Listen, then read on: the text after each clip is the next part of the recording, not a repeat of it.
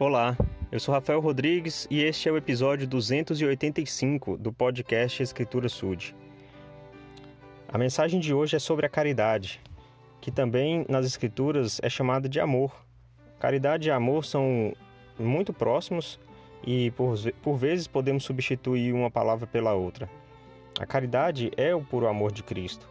Jesus Cristo andou fazendo o bem e isso significa se colocar à disposição, servir, oferecer às pessoas o que a gente tem de melhor, o que ele tinha de melhor e ele ensina que a gente deve fazer a mesma coisa.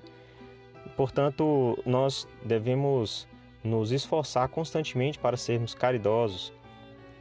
E Mormon, é um profeta historiador que foi responsável por resumir grande parte da história que encontramos no livro de Mormon, é, ele falou sobre isso a seu filho Moroni. Está registrado em Moroni no capítulo 7, versículo 48.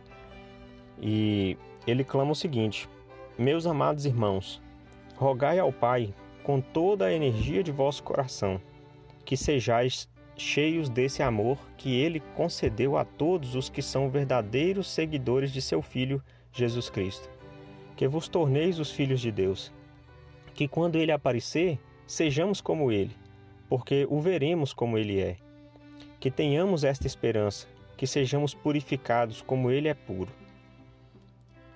Mormon deixa claro que se nós nos esforçarmos para sermos semelhantes a Jesus Cristo e desenvolvermos essa caridade, essa vontade, esse é, hábito de praticar o bem, de ser bondoso com as pessoas, de ser cheios de amor, nós seremos como Deus é. Então ele, ele diz que nós veremos que ele é assim. Não vai ser estranho para nós ao nos colocarmos diante do Pai Celestial se nós praticarmos o que Cristo praticou aqui. Jesus Cristo é o exemplo a ser seguido de como Deus é e de como Ele espera que nós sejamos. Portanto, se nós nos ocuparmos de fazer o bem, de sermos caridosos, sermos amorosos, e, e isso for uma constante em nossa vida, quando nos apresentarmos perante Ele, nada vai ser estranho.